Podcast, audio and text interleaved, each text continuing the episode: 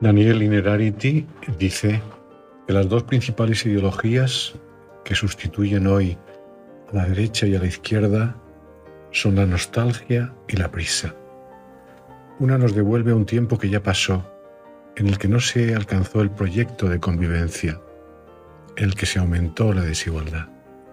La otra no tiene tiempo para el diálogo y puede caer en su apresuramiento en confundir la mayoría con el Estado, a lo que piensan con la verdad y con ello superponerla al bien mayor, ese que está por encima de nuestras propias ideas, ese en el que todos cabemos.